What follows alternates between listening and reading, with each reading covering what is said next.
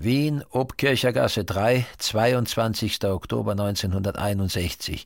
Sehr geehrter Herr Dr. Unselt, vor ein paar Tagen habe ich an Ihren Verlag ein Prosamanuskript geschickt. Damit wollte ich mit dem Surkamp Verlag in Verbindung treten. Ich besitze einige Bücher aus Ihrer Produktion und sie gehören zum Besten aus der neueren Zeit. Das ist es auch, was mich veranlasst hat, gewisse andere Verbindungen, die ich eingegangen bin, zu vernachlässigen. Vielleicht lässt sich ein Gespräch mit Ihnen arrangieren. Ich komme Ende November durch Frankfurt. Ich kenne Sie nicht, nur ein paar Leute, die Sie kennen. Aber ich gehe den Alleingang. Mit vorzüglicher Hochachtung, Ihr ergebener Thomas Bernhard. Frankfurt am Main, 11. Dezember 1964. Lieber Herr Bernhard, ich höre eben, dass Sie den Bremer Literaturpreis bekommen. Dazu möchte ich Sie von Herzen beglückwünschen. Sie haben diesen Preis verdient und auch die öffentliche Anerkennung, die damit verbunden ist. Der Inselverlag wird sich bemühen, dies genügend auszunützen. Von unserer Lektorin Frau Button erfahre ich, dass Sie wieder aus Jugoslawien zurückgekehrt sind. Wie sieht es mit Ihren Reiseplänen aus? Es scheint mir richtig, dass wir uns einmal in Ruhe aussprechen. Mir liegt viel daran, Ihre Arbeiten in unserem Inselverlag zu haben, und ich bin auch gerne bereit, unser Interesse so zu bekunden, dass wir a conto der Honorare des neuen Buches entweder eine größere Zahlung oder auch auch laufende monatliche Zahlungen leisten. Am besten wir verständigen uns darüber mündlich. Ich wollte Ihnen aber doch meine Bereitschaft dazu schon heute mitteilen. Nochmals herzlichen Glückwunsch, Ihr Siegfried Unselt. Wien, 15.01.1965, verehrter Herr Dr. Unselt. Ich freue mich, Sie auf dem Rückweg von Bremen zu treffen und ich wünsche mir eine gründliche Aussprache und eine ungestörte Unterhaltung über meine Zukunft in Ihrem Hause, dem Inselverlag das zu verlassen mir nicht einfällt. Frau Dr. Butternd hat Ihnen sicher schon erzählt, dass ich jetzt schon und ab Anfang Februar in der Wirklichkeit im Bauch eines oberösterreichischen Riesen hause, aus dem ich nicht mehr heraus will, der aber nicht bezahlt ist. Ich bin aber in der besten aller möglichen Stimmungen und so gehe ich auf die Reise, von der ich in einer noch besseren Stimmung zurückkehren möchte. Ich bin ab 28. in der Nacht in Frankfurt und stehe also ab 29. in der Früh zur Verfügung. Mit vorzüglicher Hochachtung, herzlich, Ihr Thomas Bernhard. Der Anfang meiner Beziehung zu Unselt war eine Forderung gewesen. Um nicht sagen zu müssen, eine Erpressung meinerseits. Ich forderte von Unselt 40.000 Mark. Angeblich hatte Unselt zum Zeitpunkt unseres kurzen Gespräches, wie seine Frau mir 19 Jahre später versicherte, 40 Grad Fieber gehabt. Ich forderte also damals, wie ich heute denke, für jeden Fiebergrad des Verlegers oder für jede halbe Minute des Verlegers 1000 Mark. Nach diesem Geschäft, das mich im höchsten Maß befriedigte und das zur Rettung meines Ohlsdorfer Narrenhauses notwendig war, fuhr ich nach Gießen, um einen Vortrag zu halten und dachte die ganze Zeit, dass gute Geschäfte machen wenigstens so schön ist wie Schreiben und dass ich zu allem Unglück meiner Person auch noch gelernter Kaufmann bin. Frankfurt am Main, 19. März 1965. Lieber Herr Bernhard, wir sollten unser Gespräch, das neulich unter ungünstigen Auspizien stattfand, doch einmal schriftlich festhalten. Wir besprachen das Verbleiben Ihrer früheren und zukünftigen Arbeiten beim Inselverlag, den ich nun neben dem Surkamp Verlag alleine leite. Ich wiederhole hier noch einmal, dass ich darauf größten Wert lege. In der modernen Abteilung des Inselverlages, die auszubauen ist, sind Sie für mich der wichtigste Pfeiler. Ich habe mich bereit erklärt, Ihnen einen größeren Vorschuss auf Ihre neuen Prosaarbeiten zu geben und Ihnen a conto des neuen Romans und a conto der laufenden Abrechnung einen Betrag von DM 15.000 zu überweisen. Sie erbaten für den Kauf eines Hauses ein Darlehen in Höhe von DM 25.000. Auch dieses Darlehen wollen wir Ihnen gewähren. Ich hoffe, dass Sie mit diesen Ausführungen einverstanden sind und bitte Sie, anliegende Kopie zum Zeichen Ihrer Zustimmung zu unterschreiben. Diese hat dann den Charakter einer vertraglichen Vereinbarung. Mit den besten Wünschen, Ihr Siegfried Unselt. Ohlsdorf, 14. Dezember 1965. Lieber Herr Dr. Unselt, Die neue Ausgabe von Amras in ihrer Edition Surkamp zeigt mir das Buch mit einer noch größeren Deutlichkeit, Klarheit und Schönheit. Und ich wünschte, alle meine Bücher erschienen auf diese Weise. Diese Ausgabe erweckt in mir nicht einmal die mir angeborene Lust, daran etwas auszusetzen, weil die am ästhetischen viel zu groß ist. Nun habe ich also zu danken für die Idee, den Band mit so großer Geschwindigkeit in der Edition Surkamp zu drucken. Das Vergnügen an den Sternen besteht darin, dass sie, wenn auch alle mit einer verschieden großen Leuchtkraft, Sterne sind. So sehe ich die Ausgaben ihrer Edition, wie ich die Sterne über mir sehe. Und wenn es noch einen Wunsch gibt, dann den, ein Buch in der von mir von ihren Anfängen an geliebten Bibliothek Surkamp zu haben. Dieses indirekt zweifache Lob fällt mir nicht schwer, weil es ein ganz natürliches Lob ist, es ist selbstverständlich. Ich arbeite intensiv, um den Roman zum Ende zu bringen. Möglicherweise unterbreche ich diese Arbeit auch nicht, um mir ein weihnachtliches Sportvergnügen zu machen. Insofern kommt mir meine Absage an das Skifahren, eine meiner ältesten Leidenschaften, zugute. Feiertage überspringe ich immer gern. Sie waren mir immer lästig.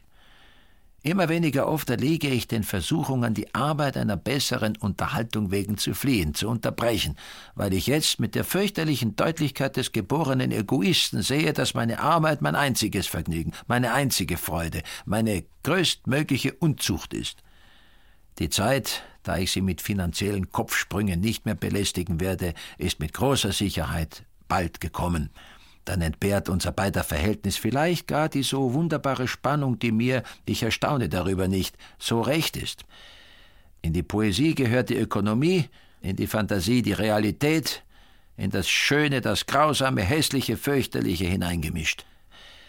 Ihre, sowie die sie umgebende und, ob sie das wollen oder nicht, immerfort durchdringende Natur möge sie über Weihnachten froh machen und ohne einen einzigen gebrochenen Knochen oder verstauchten Muskel nach Frankfurt zurückkehren lassen. Meine Wünsche und Grüße kommen aus einem düsteren Fuchsbau. Die Schleue des Fuchses besteht darin, den Fuchsbau auf keinen einzigen Fall zu verlassen. Ja, man müsste ein Fuchs sein, einen Fuchsbau haben, solche Briefe und solche Erzählungen und hoffentlich nun auch einen guten Roman schreiben können. Das wär's. Weihnachten skifahrenderweise gedenke ich ihrer, und das soll keine Floskel sein. Die zehn Exemplare Amras gehen Ihnen zu. Alles Gute, Ihr Siegfried Unselt. Lovran, 19.04.1966. Lieber Herr Dr. Unselt, da ich die Wahl habe, jetzt ein zu Ende gehetztes, in zwei, drei Monaten aber ein gutes, mir Spaß machendes Buch abzuliefern, muss ich auf den Herbsttermin verzichten. Da ich den besten Verleger in Deutschland meinen eigenen nennen darf, werde ich, obwohl ich wortbrüchig bin, auf den Grad von Verständnis hoffen können, den ich mir wünsche. Ich könnte mir die Schnelligkeit, mit welcher ich den Roman fertigzustellen hätte, nie verzeihen, und mir später einmal der Verlag auch nicht. Dies ist eine Hiobsbotschaft, was die Technik des Buchmachens betrifft, ich weiß. Aber ich kann, selbst auf die größte Gefahr hin, nicht anders handeln. Ich bin ein Opfer meiner Vernunft. Ich verabscheue das Gefühl, das ohne Vernunft immer nur Gefühl oder Gefühl und Geschmack ist. Ich arbeite im Hinblick auf unser beider beste Konstellation. Es nutzt Ihnen wenig, wenn ich Ihnen sage, dass ich Ihnen die Hand drücken möchte. Für den Herbst bitte ich Sie, in der Edition Surkamp Erzählungen zu drucken. Es ist ganz gut, wenn Sie allein erscheinen. Im anderen Fall hätte ein Buch dem anderen das Kritikerwasser abgegraben. Noch etwas. Was Ihr gutes Geld betrifft, so habe ich es so gut angelegt, dass nichts passieren kann. Und noch etwas. Ich habe, was meine Arbeit betrifft, doch das beste Gefühl und zudem meine es stützenden Vernunftgründe. Bleibe ich gesund, woran ich nicht zweifle, ist alles in bester Ordnung. Ich mache es Ihnen schwer, so wie ich mir selber alles schwer und immer noch schwerer mache. Darin besteht aber das einzige wirkliche Vergnügen am Leben. Ich hasse schlechte Bücher. Für ein gutes aber stieße ich ohne weiteres die Hälfte von meinem Vaterland in den Abgrund. Ich bin jetzt doppelt so stark als vorher, Ihr Thomas Bernhard. Ihren Brief vom 19. April las ich nach meiner Amerikareise, bei der ich mich insbesondere bei gewissen schwachen Lesungen von der Gruppe 47 fragte, warum Sie eigentlich nicht Teilnehmer solcher Tagungen sind. Aber Vielleicht ist in der Tat der Wert für Sie zu gering. Peter Handke hat sich glänzend geschlagen und sich noch einen Namen gemacht. Was soll ich nun zu unserem gemeinsamen Problem sagen? Ihr Argument ist ja überzeugend, und lieber warte ich auf ein gutes Manuskript, als ein schlechtes zu drucken. Ich freue mich also bis Ende August, spätestens September mit dem Manuskript rechnen zu können. Wir wollen es dann sorgsam herstellen und ebenso sorgsam im Frühjahr mit Leseexemplaren etc. lancieren. Seien Sie ohne Sorge, ich habe Verständnis für Ihre Situation, Sympathie für Sie und der Kalender des Autors ist mir wichtiger als der eigene eigene. Auf eine Bemerkung Ihres Briefes möchte ich zurückkommen. Sie schreiben, dass Sie das Geld so gut angelegt haben. Da die Rückzahlung nicht in der vorgesehenen Form erfolgen kann, hatten Sie damals angeboten, für den Verlag eine Hypothek auf das Haus einzutragen. Mir war dieser Punkt nicht sonderlich wichtig und er ist es auch heute noch nicht, nur wundere ich mich, dass Sie auf diesen Punkt von sich aus nicht mehr zurückgekommen sind. Lieber Herr Dr. Unselt, die Bezirksgerichtsmühlen malen in Österreich so langsam, dass bis heute die Grundbucheintragung nicht geschehen ist. Also konnte ich die Hypothek auf mein Haus, selbst wenn ich's wollte, nicht drauflegen. Vorderhand genügt der von mir unterschriebene Brief vom Vorjahr, in dem ich den Erhalt von 25 bzw. 15.000 Mark bestätigt habe. Im Ernstfall genügen auch die jetzigen Zeilen, in welchen ich sage, dass ich den Betrag dem Verlag schulde. Aber ich hoffe immer noch, dass es aus irgendwelchen auf einmal doch geheimnisvollen Gründen zu keiner Hypothekenauflage kommt. Ich könnte ja doch was verdienen. Dass ich ein armer Hund wäre ohne sie, ist mir, und wenn auch nur in meinem außerschriftstellerischen Unterbewusstsein tagtäglich bewusst. Ich lege schon so lange meine linke Hand für sie ins Feuer, mit der rechten schreibe ich, dass sie eigentlich schon längst verbrannt sein müsste. Ich habe nicht die Absicht, sie in absehbarer Zeit aus dem Feuer herauszuziehen. Am liebsten würde ich ja, wenn ich nicht schreiben müsste, dauernd herumfahren und überhaupt nichts tun. Das wäre meine einzige Vorliebe. Mich gehen lassen. Dazu aber ist die Welt nicht gut genug. Alle jemals geschriebenen Briefe sind, in dem tiefen Grunde der eigenen und der allgemeinen Anschauung der Welt und so fort, nichts als grausige Koketterien. Und noch eine. Der größte Irrtum ist der zu glauben, dass man nicht existiert, wenn man nicht schreibt. Es ist jetzt, glaube ich, vier Wochen, seit ich Ihre Zeilen, bessere habe ich nicht erwarten können, bekommen habe. Mich zu bedanken, fällt mir schon wieder schwer. 9.12.1966. Lieber Herr Dr. Unselt, ich möchte Sie gern treffen, wenn Sie, wie angekündigt, ins Gebirge reisen. Ich freue mich, dass das neue Buch schon im Satz ist und die Fahnen in den nächsten Tagen kommen. Je mehr ich nachdenke, entdecke ich in Verstörung einen immer besseren Titel.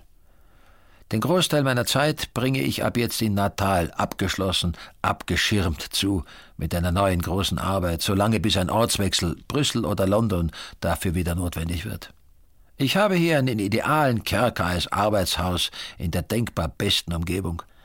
Wahrscheinlich bin ich in der zweiten Jännerhälfte einmal auf ein paar Tage in Frankfurt.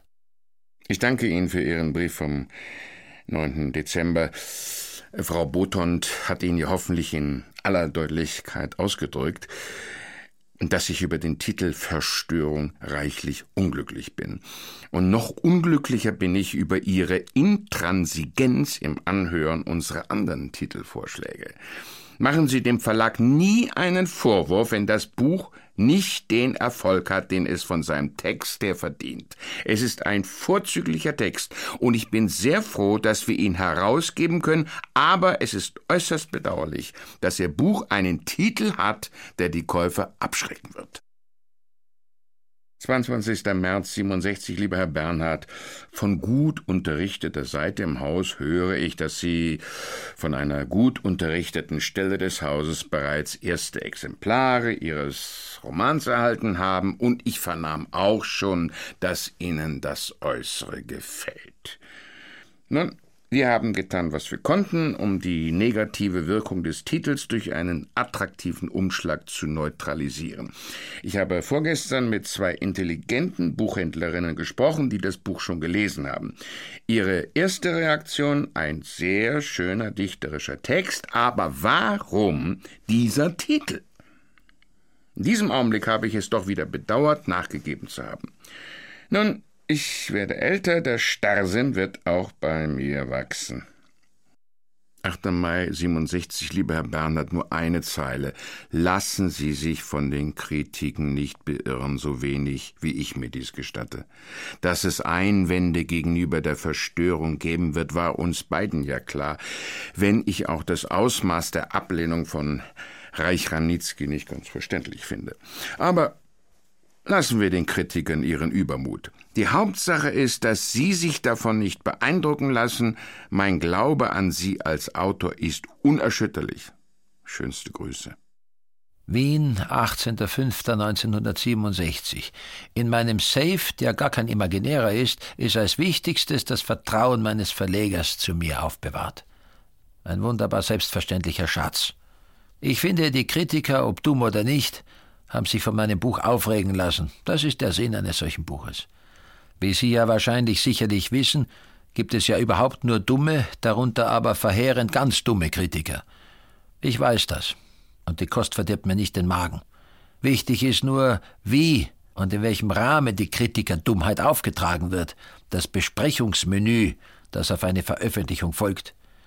Und ich werde arbeiten. Nichts als arbeiten und mein lebenslängliches Vergnügen daran haben. Sie haben einen Autor, der nicht dumm ist und sich nicht irritieren lässt. Sehr herzlich. 19. Februar 68. Lieber Herr Berner, der österreichische Staatspreis war für uns alle hier eine große Freude. Hoffentlich beflügelt er Sie zu weiterem und Neuem. Lieber Dr. Unselt, ich bitte Sie ausdrücklich, folgende für mein Land charakteristische Tatsachen publik zu machen. Das heißt, dort zu veröffentlichen, durch Ihr Pressebüro zu veröffentlichen, wo Sie es für richtig halten.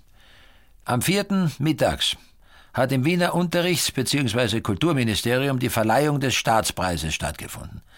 Als einziger Schriftsteller bin ich mehrmals aufgefordert worden, eine sogenannte Dankrede zu halten, die ich dann schließlich abfasste und auch hielt. Wir sind Österreicher, wir sind apathisch. Wir sind das Leben als das gemeine Desinteresse am Leben. Wir sind in dem Prozess der Natur der Größenwahnsinn als Zukunft. Wir brauchen uns nicht zu schämen, aber wir sind auch nichts. Und wir verdienen nichts als das Chaos. Kaum war ich mit dieser Rede fertig und wollte mich auf meinen Platz setzen, höre ich hinter mir einen alten Mann maßlose Frechheit ausrufen, worauf sofort, wie bei einem sinkenden Luxusdampfer der Hamburg-Amerika-Linie, die Musikkapelle wie üblich öde Musik zu spielen anfing. Sofort nach dem letzten Ton sprang der Minister auf, ballte die Fäuste, tatsächlich stürzte auf mich zu und rief, wir haben Sie nicht gerufen. Wir sind trotzdem stolze Österreicher. Nachdem er mich in seiner vorherigen Laudatio als einen in Österreich lebenden Holländer, also Ausländer, bezeichnet und auch sonst nur Stumpfsinn geredet hatte. Er stürzte zur Tür hinaus und schlug diese zu, dass die Fenster in dem Audienzsaal des Ministeriums, in dem die Feier stattfand, klirrten. Der Hausherr bekam schallenden Applaus. Niemand hatte, was ich gesagt hatte, verstanden. Eine denkwürdige, lächerliche Szene. Na gut. Das riesige Silberschüsselbuffet blieb leer, vier befragte Oberkellner blieben arbeitslos. Man rief Dutschke und hundert Wasser, und ich fragte mich verblüfft in der Audienzsaalecke stehend, was ich damit zu tun habe. Eine Provinzprominenz führte sich so auf, wie ich sie ja indirekt aus philosophischer Natur heraus gerade beschrieben hatte. Lächerlich, chaotisch. Das beinahe unangetastete Buffet wanderte wie alle derartige Überbleibsel ins Armenhaus oder Altersheim Leins. Am Abend des gleichen Tages bekam ich einen Anruf von Seiten des Ministeriums, eine Warnung, meine Rede ja nicht zu veröffentlichen. Zustände in Diktaturen empfinde ich nicht so delikat. Ich bitte Sie ausdrücklich, diesen Vorgang an hervorragender Stelle, weil hier alles hoffnungslos ist, zu veröffentlichen. Ich bin durchaus ein glücklicher Mensch. An sich wortkarg, aber bestimmt. Irritierungen dauern nur Stunden. Nach solchen gehe ich außer Haus, lese einen guten Satz, schaue mir das Bild eines deutschen oder anderseuropäischen Märtyrers als Philosophen an und bin wieder bei meiner Sache. Ich fange jetzt erst an. Ich wünschte mir noch mindestens zehn Jahre. Ich bin einer neuen Gründlichkeit auf der Spur. Frau Boton hat mich am vergangenen Wochenende angerufen und mir von dem Wiener Skandal berichtet. Sie wissen ja, mein Herz schlägt ganz für Sie und ich konnte mir die Situation gut vorstellen. Das haben auch andere Autoren durchstehen müssen. Frisch, als er einmal die Schweiz kritisierte, Enzensberger, als er in Nürnberg einen Preis annahm und in der Laudatio verkündete, dass er das Geld denjenigen Leuten zur Verfügung stellen wolle, die bei den Gerichten der Bundesrepublik nicht zu ihrem Recht kommen. Nun habe ich heute Ihren Brief und den Text der Rede bekommen. Ich möchte Ihnen hierzu ganz offen schreiben. Sie erwarten ja von mir keine taktische Antwort, sondern mit Fug und Recht wollen Sie von mir hören, dass ich Sie in dieser schwierigen Lage unterstütze. Das tue ich auch und ich tue es gerne, aber, lieber Herr Bernhard, in anderem Sinne, als Sie erwarten. Ich möchte nämlich dafür plädieren, dass wir zunächst überhaupt keine Notiz von der Sache nehmen. Wir, die wir sie kennen, finden diese Rede natürlich nicht skandalös. Aber all die Leute, die sie nicht kennen, die ihre Bücher nicht gelesen haben, müssen abermals mit Fug und Recht Anstoß daran nehmen. Und ich gehe sogar so weit, lieber Herr Bernhard, dass Sie ganz befangen und gebannt in Ihren Vorstellungen selber die Wirkung Ihrer Worte nicht abschätzen können. Sie haben in dieser Rede nicht Kritik geübt, sondern Sie haben sehr pauschal einem Land Sinn und Zukunft abgesprochen. Wie gesagt, das haben auch andere Autoren getan. Frisch hat einmal einen Vortrag über die Schweiz gehalten mit der Überschrift Land ohne Zukunft. Aber, lieber Herr Bernhard, das lag alles in der Ebene der Kritik und der möglichen Änderungen. Bei Ihnen sieht alles definitiv endgültig aus. Und gegen Sätze wie wir sind auch nichts und wir verdienen nichts als das Chaos, müssen sich die Angesprochenen und Nicht-Angesprochenen ihrer Landsleute wehren. Und Sie, lieber Herr Bernhard, müssen einsehen und diese Reaktion ertragen können. Das ist schwer. Und ich sehe, wie empfindlich Sie nun Ihrerseits reagieren. Wenn Ihnen die Leute keine Feier zubereiten wollen, dann pfeifen Sie doch darauf. Darauf kommt es nicht an. Das moralische Recht für Ihre Rede ist ganz auf Ihrer Seite. Und ich stehe hinter Ihnen. Sie sollen aber nicht verkennen, dass Sie mit Ihrer Rede Gefühle anderer verletzt haben. Der Schriftsteller ist nicht da, um zu reden und Thesen von sich zu geben, sondern um das, was er sagen will, in einem Werkzusammenhang zu sagen. Hier steht es dann nicht isoliert da, sondern in dem Gesamtzusammenhang eines Denkens und eines Bewusstseins, und dann ist es richtiger, stimmiger und provoziert nichts Äußeres, sondern Inneres. Also, seien Sie stark, Ziehen Sie sich auf sich selbst zurück, schreiben Sie das Buch. Alles andere ist unwichtig. 9. Juli 68, lieber Herr Bernhard, ich höre, dass Sie wieder einmal Honorarschwierigkeiten miteinander haben. Wieso eigentlich? Ich denke, diese Dinge haben wir doch nicht ohne Großzügigkeit geregelt. Lieber Dr. Unselt, es hat mir leid getan, dass ich Sie in Frankfurt nicht gesehen habe. Aber mit Ihrer Frau zusammen war es ein Vergnügen. Bitte sagen Sie das. Was die Honorarfrage betrifft, so sind wir tatsächlich anfangs großzügig verfahren, und ich habe geglaubt, wenn ich mich drei Jahre mit meinem Roman Verstörung herumschlage, dann ist ein großer Teil meines Darlehens abgetragen. Dass ein so großer und so guter Verlag wie der Ihre aber nicht mehr als 1800 Exemplare verkaufen hat können, ist so absurd, dass das kein Mensch glaubt, wenn ich das sagte. Denn selbst wenn ich ganz allein mit meinem Rucksack durchs Land ginge, verkaufte ich in vier Wochen sicher mehr. Die Enttäuschung ist die größte. Wie auch die größte Unverständlichkeit, wenn man bedenkt, dass das Buch die allerbesten Kritiken, alles in allem den besten Wirbel gehabt hat und so fort. Ich rede nicht mehr weiter. Sage aber doch, dass ich eine große Chance, wenigstens aber drei Jahre Arbeit verpulvert bekommen habe.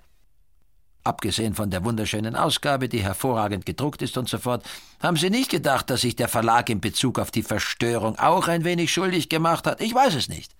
Das Darlehen sollten Sie ja selbst abtragen. Nun, genauso müssen Sie sich denken, dass ja auch ich von etwas leben muss. Sicherlich datiert das Darlehen vier Jahre zurück. Was für ein Narr könnte vier Jahre davon leben? Abgesehen also, ich brauche etwas zum Leben, also, wenn ich nichts habe, muss ich, wie jeder andere Mensch auch, arbeiten gehen.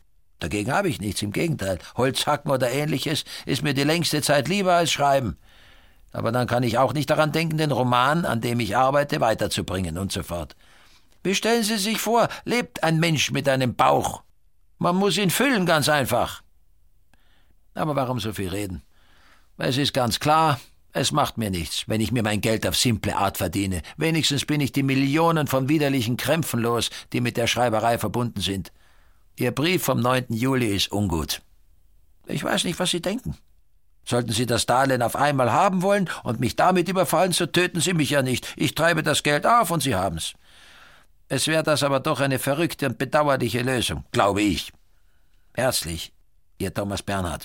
PS, und für was für einen jämmerlichen Schreiberling halten Sie mich? PS 1, es ist mir auch im Augenblick alles wurscht, wie Sie sich jetzt verhalten mögen. Ich finde das alles viel zu lächerlich. Für was ich Sie halte, fragen Sie mich in Ihrem Brief vom 11. Juli? Nun, aufrichtig und ehrlich. Für einen Schriftsteller großer Art, für einen Schriftsteller, der wichtige Arbeiten geleistet hat und bei dem ich sicher bin, dass er noch bedeutendere schreiben wird. Und ich halte sie für einen sympathischen Menschen, dem ich selbst dann Recht zuspreche, wenn er sich mit seinen Argumenten offensichtlich ins Unrecht setzt. Sie haben nämlich wirklich nicht recht, lieber Herr Bernhard. Der Verlag kann an Erfolg oder Misserfolg der Verstörung nicht schuldig sein, und zwar in keiner Weise und nicht mit irgendeinem Gramm. Und wenn wir tausend Anzeigen veröffentlicht hätten und wenn Sie selbst als Vertreter gereist wären, ein überraschendes Mehr ist nicht möglich. Und es ist nicht möglich bei der Struktur ihrer Texte, das heißt von ihrer Sprachform her, wie den Inhalten ihrer Arbeiten. Im Übrigen erinnere ich Sie an unsere Diskussion für den Titel. Ich habe mich bis zuletzt geweigert, den Titel Verstörung anzunehmen.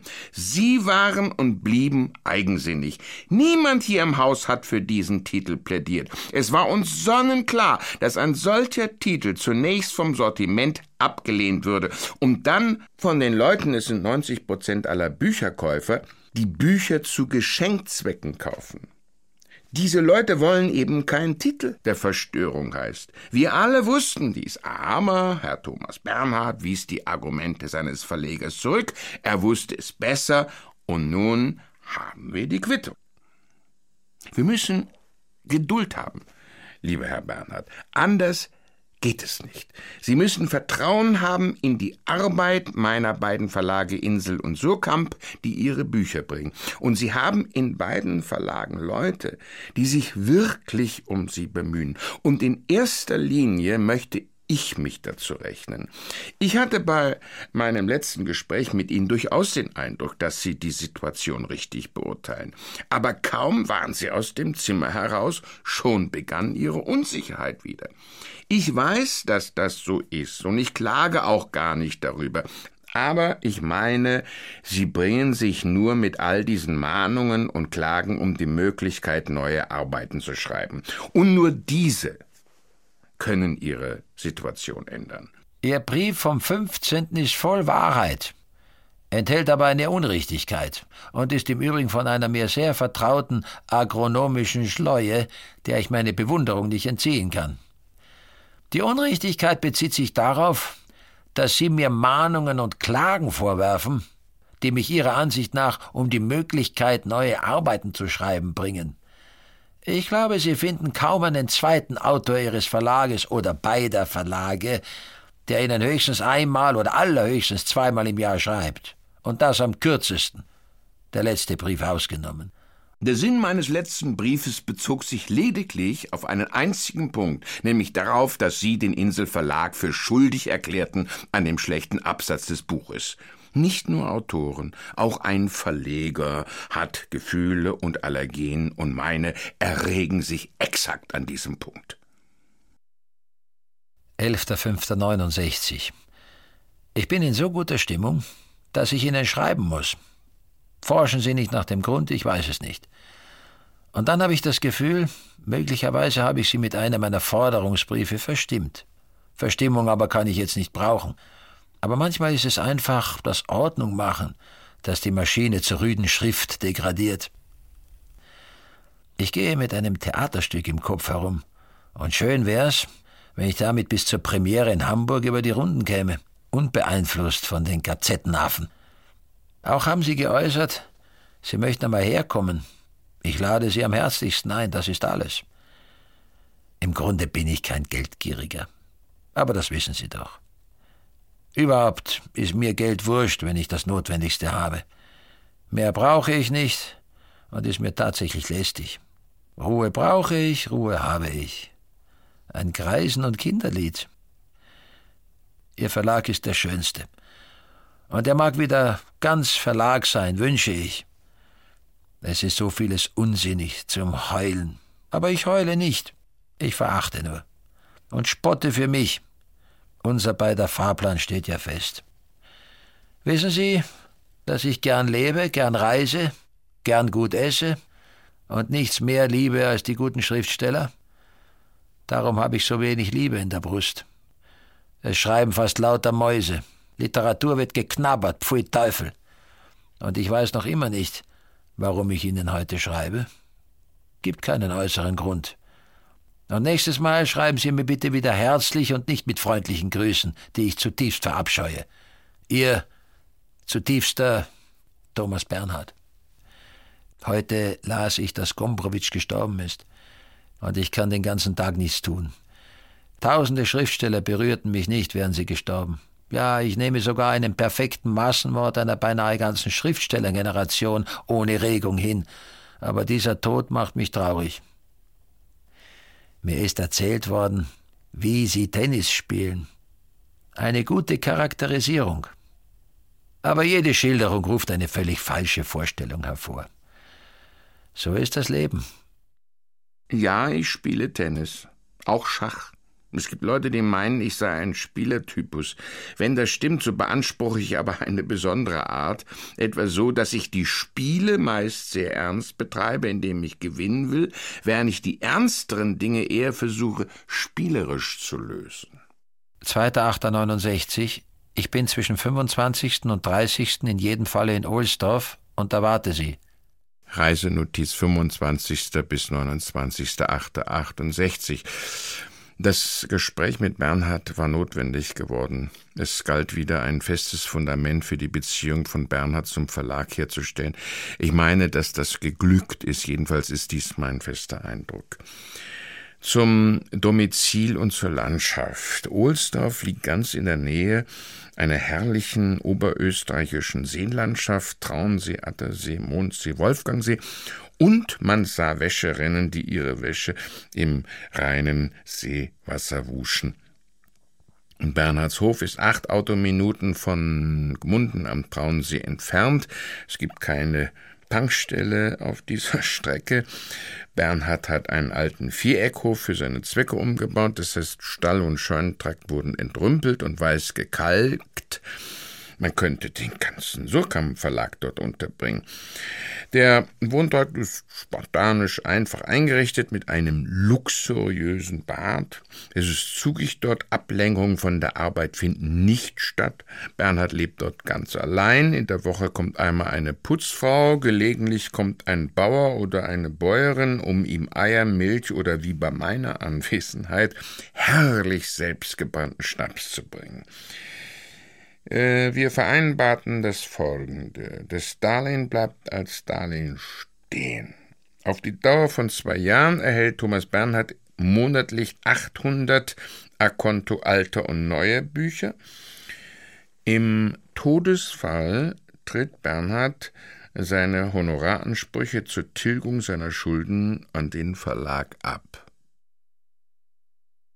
1.11.69. Ihren Vertrag unterschreibe ich natürlich nicht. Dass der Verlag einen Juristen dazu bemüht hat, macht auch aus diesem Vertragsvorschlag eine Unverschämtheit. Was die in dem Vertrag angeführten Kontoziffern und Zahlen betrifft, kann ich auch nicht glauben, dass sie stimmen, bei der mir bekannten Schlampigkeit der Buchhaltung des Verlages. Aber ich habe mich damit abzufinden. Der Zustand zwischen mir und dem Surkamp Inselverlag also bleibt wie er ist. Dazu kommt aber Folgendes. Ich werde dem Verlag kein neues Manuskript mehr schicken, solange der Verlag meine Schulden bei Insel Surkamp nicht komplett abgedeckt hat mit jenen meiner Arbeiten, die bis heute im Insel Surkamp Verlag erschienen sind, einschließlich meines Schauspiels Ein Fest für Boris. Erst wenn ich völlig schuldenfrei bin, kann ich Ihnen wieder ein Manuskript in die Hand geben.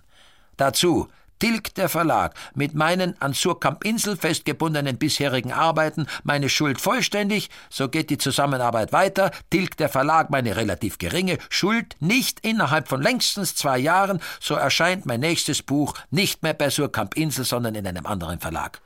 Wenn ich Ihnen sage, dass ich mit meinem kurzen Buch An der Baumgrenze, das im Residenzverlag Salzburg erschienen ist, von März 69 bis heute mehr verdient habe als mit allen meinen wichtigen Arbeiten zusammen bei Surkamp Insel im Zeitraum von sechs Jahren, so glaube ich, dass in der Verlagspraxis des Surkamp Insel Verlages etwas nicht stimmt. Ersparen Sie mir Details. Ich glaube aber, dass eine Korrespondenz über das ganze Thema sinnlos ist und dass nur ein Gespräch, das hier zu führen ist, Wert hat. Ihr Besuch hier war erfrischend. Ihre komplette Inkonsequenz aber ist erstaunlich. Ich habe Ihren Brief vom 1. November sorgsam gelesen. Sie verhalten sich unvernünftig, ungerecht, unfair. Was ist denn geschehen? Wir besprachen bei meinem Besuch, dass wir unter alle bisherigen Zahlungen eine Art Strich ziehen. Das heißt, die Verlage Insel und Surkamp werden sich in der Tat bemühen, durch auflaufende Honorare bisher übertragener Werke die bisher gezahlten Gelder abzudecken. Das war der Einsatz der Verlage. Demgegenüber stand ihr Einsatz, dass sie für den Fall, ihnen würde etwas widerfahren, die Honorareinkommen an die Verlage übertragen. Ist denn das so kompliziert, dass ich einen Juristen bemühte bei einem etwas schwierigen Vertrag, das sollten Sie doch einsehen, denn Sie müssen sich hierzu nicht nur verbal, sondern auch die Jure Ihren Erben gegenüber verpflichten. Ich kann darin keine Unverschämtheit erblicken. Wir beide verpflichten uns zu etwas und müssen zu dieser Verpflichtung stehen. Ich gehe jede Wette mit Ihnen ein. Sie irren sich, dass das Buch an der Baumgrenze im Residenzverlag Ihnen mehr eingebracht hat als alle Arbeiten in den Verlagen Insel und Surkamp zusammen. Wenn Sie das wollen, tragen wir es ganz schnell miteinander aus. Und Sie werden sehen, wie Sie sich irren. Außerdem, nach den Insel-Surkamp-Publikationen ist es für jeden Verlag leichter. 28.07.70. Selbstverständlich hoffe ich, sind Sie beim Büchnerpreis in Darmstadt mit mir zusammen. Ich werde meine Tante mitnehmen, sonst niemand. Zuerst habe ich geglaubt, es sei gut, keine Rede zu halten. Jetzt aber sehe ich, dass das dumm und feige wäre. Also werde ich doch vor der Akademie sprechen. Das Einfache ist auf die Dauer das Entsetzliche. Zum Schluss bitte ich, mein Konto außertourlich um 2000 Mark belasten zu dürfen. Hier ist etwas Entsetzliches, nichts Umwerfendes, aber doch Unumgängliches eingetreten und ich habe einen Wechsel unterschrieben, den ich möglichst sofort wieder einlösen möchte. Wenn Sie mir helfen, bitte ich um telegrafische Überweisung. Herzlich Thomas Bernhard. Ich halte das erste Exemplar Ihres Buches, das Kalkwerk, in Händen. Ich bin ganz sicher, es ist Ihr bestes Buch. Und wenn mit einem Buch Ihr Durchbruch bei einem größeren Kreis gelingen kann, dann hier und jetzt. Wir sind jedenfalls auf eine intensive Werbung eingestellt. Der Büchnerpreis wird das seine dazu tun. Und wie sind Ihre Reisetermine Kommen Sie zur Buchmesse? Wenn ja, und wie es ja wohl auch verabredet war, wäre es schön, wenn Sie sich in jedem Fall auf Samstag, den 26. September einrichten könnten. Um 18 Uhr ist ein kleiner Buchhändlerkreis bei mir in der Klettenbergstraße. Es wäre schön, wenn Sie vor diesem Kreis eine kurze Passage lesen könnten. 20.10.70. Ich fand es sehr angenehm, dass wir etwas länger zusammen sein konnten. Und wir sollten solche Treffen von Zeit zu Zeit wiederholen. Die Wirkung des Büchnerpreises ist nach wie vor sehr schön. Der Buchabsatz hat sich belebt. Wir werden in Kürze eine zweite Auflage des Kalkwerks drucken. Anbei erhalten Sie die in Frankfurt unterschriebenen Verträge sowie eine Tantiemenabrechnung. 27.10.70, die eingehende Lektüre des Kalkwerkvertrages, den ich in Frankfurt unterschrieben habe, lässt mich die Unterschrift unter diesem Vertrag mit sofortiger Wirkung zurückziehen. Es sind Sätze in dem Vertrag enthalten, die ich unter keinen Umständen akzeptieren kann. Und ich bitte Sie, meine Unterschrift unter dem Vertrag als nicht geleistet zu betrachten und mir das unterschriebene Exemplar des Kalkwerkvertrages nach Ohlsdorf zu schicken. Dasselbe gilt für den Wattenvertrag. Meine Deutschlandfahrt kann alles in allem als eine deprimierende Bestandsaufnahme aller Zustände betrachtet werden, mit welchen ich zwischen Passau und Lübeck konfrontiert worden bin. Der Unsinn und die mit dem Unsinn gemeinsame Sache machende Dummheit, mit welcher noch nie so viel Staat zu machen gewesen ist wie heute, ist erschreckend in Deutschland. Die Oberfläche ist eine enervierend gemeine, unter welcher sich eine ungeheure Körper- und Geisteskatastrophe anzukündigen scheint. Der Verrat ist in allen Köpfen und in allem, worauf diese Köpfe sich zu existieren getrauen, ein vollkommener. Die Revolutionäre als Intelligenzler oder Intelligenzler als Revolutionäre, das ist alles nichts als zum Speien. Überfressen sich in den chinesischen und jugoslawischen und italienischen Restaurants. Das Ganze ist abstoßend, weil es in Deutschland ist. Mit sehr herzlichen Grüßen, Ihr Thomas B. Bitte lassen Sie anfragen, ob ich irgendwo vorlese, gleich wo. Damit beantworten, dass ich das Vorlesen hasse und nicht mehr vorlese. PS. In den Kalkwerksvertrag, wie in alle anderen Verträge, alle bisherigen, muss ein Passus hinein, dass Sie mit sofortiger Wirkung Ihre Gültigkeit verlieren, wenn der Verlag nicht mehr von Ihnen persönlich geleitet wird oder wenn er in andere Hände übergeht. Insofern sind sämtliche Verträge abzuändern. Möglicherweise ist das durch die Post zu machen, sonst muss ich Sie bitten, mit mir einmal irgendwo, wann es Ihnen leicht fällt, im Gebirge zusammenzukommen. 3. November 70. Ich bestätige Ihren Brief vom 27. Oktober. Welche Erfahrungen müssen Sie auf dieser Deutschlandreise gemacht haben? Hat Sie Hamburg so enttäuscht? Ich hatte nicht den Eindruck, dass die Vorgänge in Darmstadt oder Frankfurt Sie zu solchen Erfahrungen bringen könnten. Nun, zu der Vertragsfrage. Ich würde gern bald mit Ihnen darüber sprechen, aber es ist zeitlich einfach unmöglich. Ich bin sicher, dass ich Sie, lieber Herr Bernhard, in einem ruhigen Gespräch von der Richtigkeit der Vertragspunkte überzeugen könnte. Für jetzt sollte doch gelten, dass wir diesen Vertrag haben, dessen Bedingungen wir gemeinsam sinnvoll anwenden werden. Schöne Grüße. 22.06.71 Das Nachtmahl mit dem Bodenseefällchen auf dem Flugplatz in Frankfurt mit seinen Jumbo-Jet-Saugnäpfen sollten wir an einem anderen Ort und zu anderer Unterhaltung in nicht entfernter Zukunft wiederholen. Ich bin jetzt auf einem Berg, nicht in Ohlsdorf, weil mir die Konzentration wichtig ist und der Briefträger geht mir auf die Nerven. Die Post bringt nichts als nur Lächerlichkeiten ins Haus, die verärgern. Haufen von dumm bedrucktem Papier als handelte es sich bei dem Empfänger um einen Idioten. Können Sie mir die Frage beantworten, warum Verleger alles, was ganz junge Leute in ganz kurzer Zeit, ganz ohne Anstrengung, ganz ohne Genie, ganz blödsinnig schreiben, ganz schnell drucken? Sehr herzlich Ihr Schwerarbeiter Thomas Bernhard. Gehen ist von großer Art. Ein ganzer Bernhard, freilich der radikalste, entschlossenste, konsequenteste. Die Geschichte hat mich von Anfang bis zum Schluss fasziniert. Ich konnte nicht mit der Lektüre aufhören. Und erst bei der zweiten Lektüre war ich dann zu gewissen Überlegungen bereit. Ich beglückwünsche Sie zu diesem Text. Er wird Ihnen zwar manchen Ärger, aber auf die Dauer weiteren Bernhardschen Ruhm einbringen. Es entspricht dem eruptiven Wurf dieses Textes, dass einige Flüchtigkeitsfehler, meistens auch Tippfehler, ihnen unterlaufen sind. Das haben wir stillschweigend verbessert. Bei der Korrektur sollten Sie auch noch einmal die verwandten Superlative bedenken. Es gehört zum Duktus der Sprache und dem des Textes, dass er über das Ziel hinausschießt. Ein Zeichen für mich sind dafür die verwandten Superlative. Ich habe hier große Schwierigkeiten. Für mich gibt es total, aber keine totalste Weise. Für mich gibt es eine vollkommene Untätigkeit, aber keine vollkommenste Untätigkeit.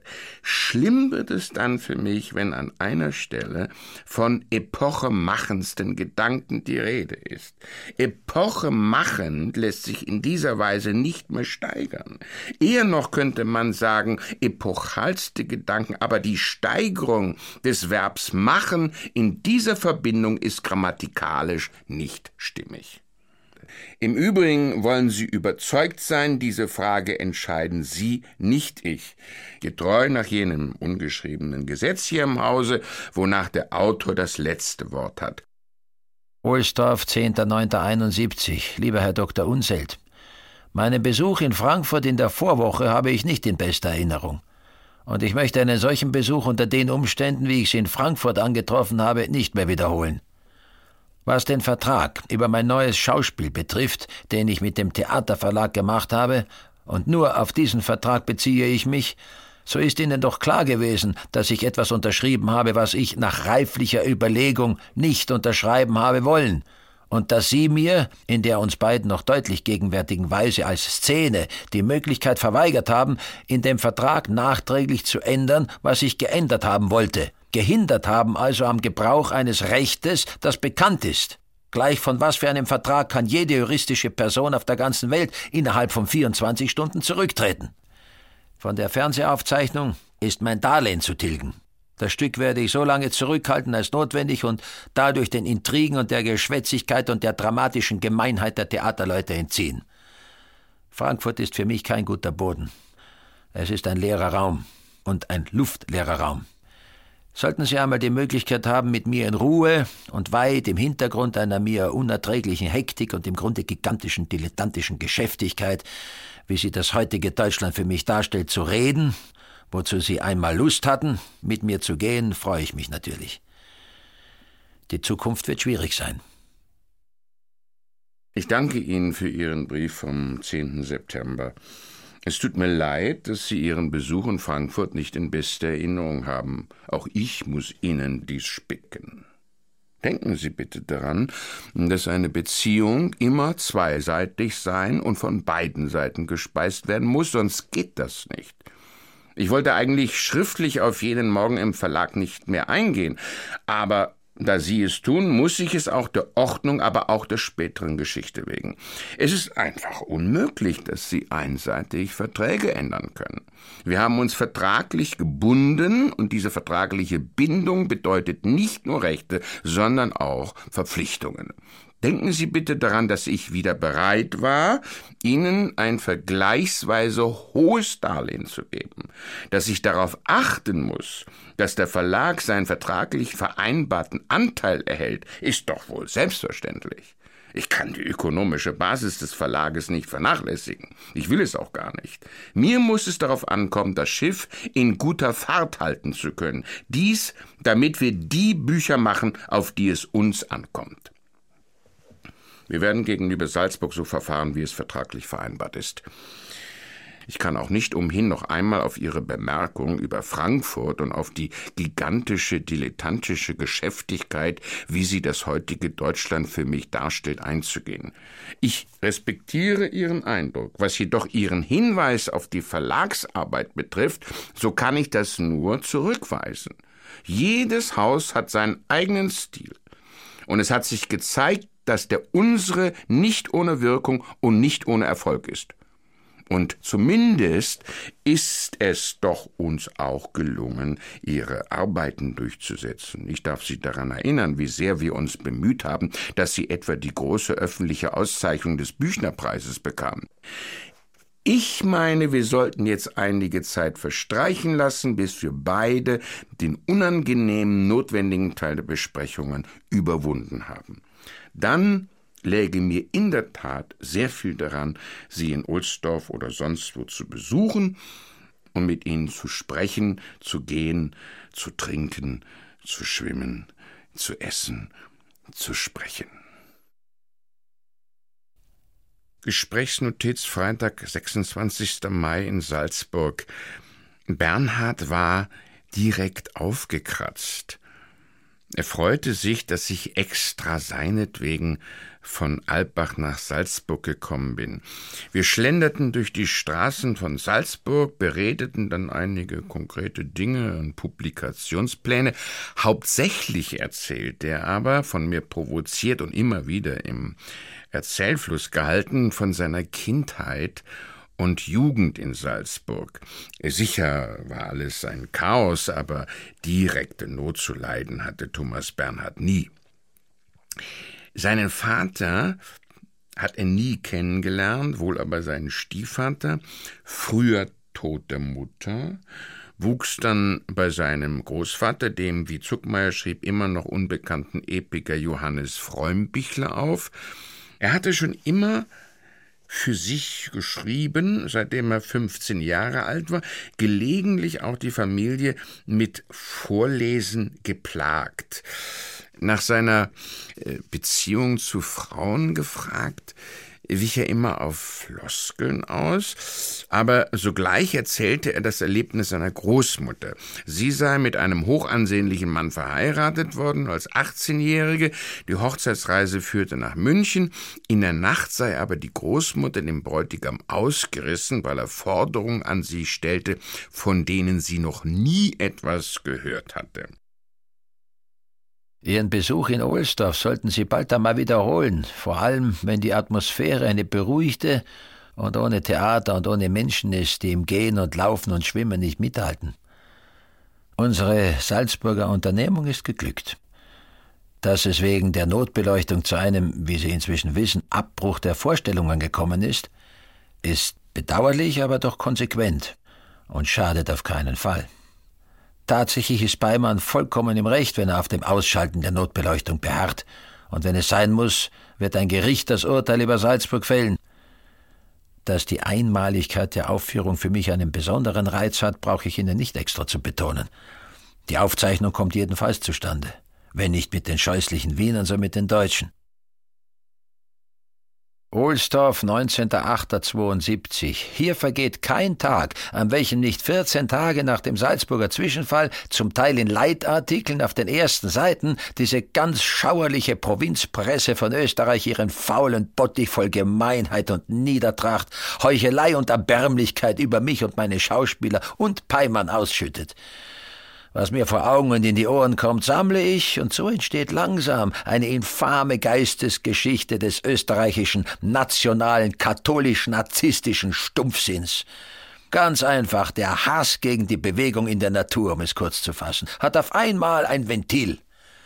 Tatsächlich ist dieser Vorgang als Beispiel für andere Unterdrückte ein ungeheuerlicher und nicht einfach hinzunehmen. Mich interessiert nicht, dass an hundert Theatern meine Arbeit um ein Butterbrot verhunzt und meine Ideen verniedlicht, verzerrt und in den Intendanten und Schauspieler Dreck gezogen werden, Land auf, Land ab. Daraus entsteht für mich nichts als Ärger. Ich konzentriere mich nur auf eine oder auf zwei hervorragende Ensembles, mit welchen ich annähernd verwirklichen kann, was ich denke, und wo ich dann auch das Geld bekomme, das entsprechend ist. Ich danke Ihnen für Ihre beiden Briefe vom 22. November. Ich ließ sie nach guter Art einige Tage liegen, um meine Antwort gründlich bedenken zu können. Wir beide wissen, was auf dem Spiel steht. Denken Sie daran, dass es von der Gesamtheit Ihres Werkes aus wesentlich ist, dass es eine Stelle gibt, die dieses Werk betreut, alles andere würde sich letztlich zum Schaden ihres Werkes herausstellen. Und ich meine auch, dass es ihre Sache ist, ihre Arbeiten zu schreiben und für die ersten, weil wesentlichen Platzierungen zu sorgen, dann aber sollte die weitere Betreuung auch zu ihrem Schutz und zu ihrem Ansehen unsere Sache sein. Und denken Sie bitte auch daran, dass es jenseits der materiellen Erlöse wichtig sein kann, dass ein Leser, ein Mensch in Graz, Zürich oder Hamburg von einem Wort von Ihnen getroffen sein kann und dass sich so ein Humus bildet, auf dem die Wirkung des Werkes von Thomas Bernhard auf die Dauer wächst. Ohlsdorf, 12.04.73. Lieber Herr Dr. Unselt, am Montag habe ich in den Münchner Kammerspielen die hundsgemeine Hinschlachtung eines meiner Theaterstücke erleben müssen, gerade den brutalen, stumpfsinnigen Mord an jener Arbeit, die sich der Ignorant und der Wahnsinnige betitelt und zu den schwierigsten Stücken auf dem Theater überhaupt zu zählen ist.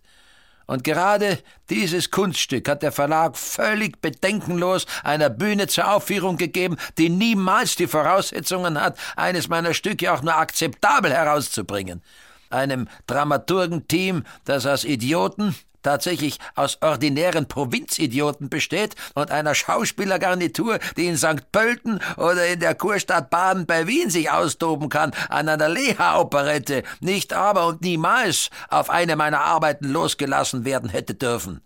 Einem Regisseur hat der Verlag mein Stück anvertraut, der noch niemals in seinem Leben vorher eine Regie gemacht hat, wo es für meine Theaterstücke die besten, diese Handvoll erstklassiger Regisseure schon schwer haben und sich wahrscheinlich gut überlegen werden, ob sie sich mit meiner Arbeit beschäftigen. Der Vorhang ist aufgegangen und die darauf folgende Katastrophe ist mir klar gewesen. So müsste es, wäre es möglich gewesen, Beethoven empfunden haben, wäre er unversehens in die Aufführung seiner neunten oder siebten in den Wiener Musikverein hineingeraten, in welchem eine unterbesetzte Polizeimusikkapelle spielt. Die Münchner Vorstellung hatte nicht einmal den Rang einer Matura-Aufführung. Und wäre es nicht gegen das betrogene, und zwar hundsgemein betrogene Publikum gewesen, wäre ich auf die Bühne und hätte diese niederträchtigen Lemuren von größenwahnsinnigen Schauspielern eigenhändig umgebracht nicht ohne vorher dem sogenannten Regisseur tödliche Ohrfeigen versetzt zu haben. Dieses deutsche Theater, lieber Dr. Unselt, nimmt doch das Maul bis zur Ungeheuerlichkeit voll, während es doch nicht das geringste Hirn hat. Für mich hatte diese Aufführung, nach welcher ich wie vom Stumpfsinn getroffen nach Hause gefahren bin, aber einen entscheidenden Vorteil. Mit größtem Recht verlange ich ab sofort den Abbruch der Praktik, mit welcher der Verlag meine Theaterarbeit behandelt. Und das heißt konsequent Folgendes. Der Verlag hat keiner einzigen, gleich welcher Bühne, ab sofort mehr das Recht zur Aufführung eines meiner Stücke zu geben. Es haben ab sofort überhaupt keine Verhandlungen meine Stücke betreffend mit Theatern oder mit Theaterleuten mehr stattzufinden. Bis wir beide, wenn überhaupt noch möglich, eine neue und für mich mögliche Basis gefunden haben, ruht meine Theaterarbeit im Surkamp Verlag. Wie es jetzt ausschaut, ist mein Verhältnis zum Verlag wohl zertrümmert. Dazu haben Sie selbst mit Ihren fortgesetzten Misstrauen mir gegenüber, was ein Wahnsinn gegenüber den sichtbaren Tatsachen, den finanziellen, meine ich, ist, und mit Ihrer woraus resultierenden Kleinlichkeit auch Ihren Anteil. Gestatten Sie mir diese Worte, denn sonst kommen wir überhaupt nicht mehr zusammen. Ich könnte noch viel schreiben, aber es nehme doch die Ausmaße einer generellen Anklage an. Das verweigere ich mir aber, und es nützt nichts. Mir wäre es recht, wenn wir Ende Juni zu einem Gespräch zusammenkommen können. An einem neutralen Ort, hier im Umkreis. Vielleicht haben wir noch die Möglichkeit, neu anzufangen. Das Alte ist tot, und ich will damit nichts mehr zu tun haben. Dieser Brief fällt mir natürlich nicht leicht, aber er musste geschrieben werden. Er bezeichnet einen Endpunkt. Den Anfang müssten Sie machen. Reisenotiz Salzburg, 29. April 73. Das mehrstündige Gespräch klärte die Positionen, musste manche Punkte seiner Anklage akzeptieren, ebenso viele lehnte ich entschieden und in der Sache auch sehr hart ab.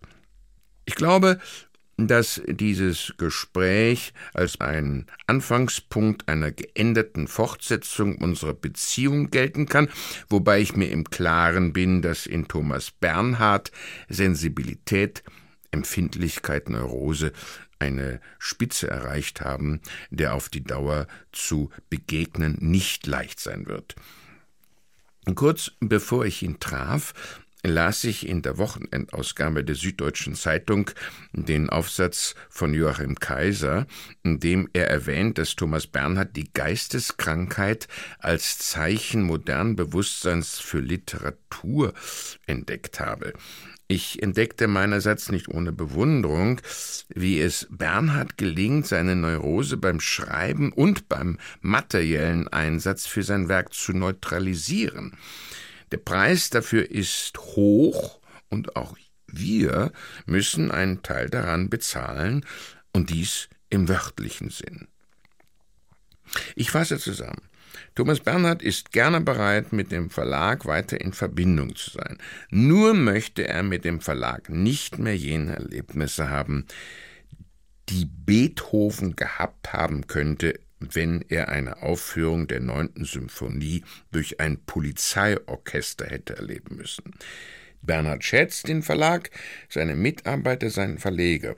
Er anerkennt, dass es neben ihm noch andere Autoren gibt. Ja, er sieht, dass der Verlag die breite Basis diversifikatorisch braucht, um bestehen zu können.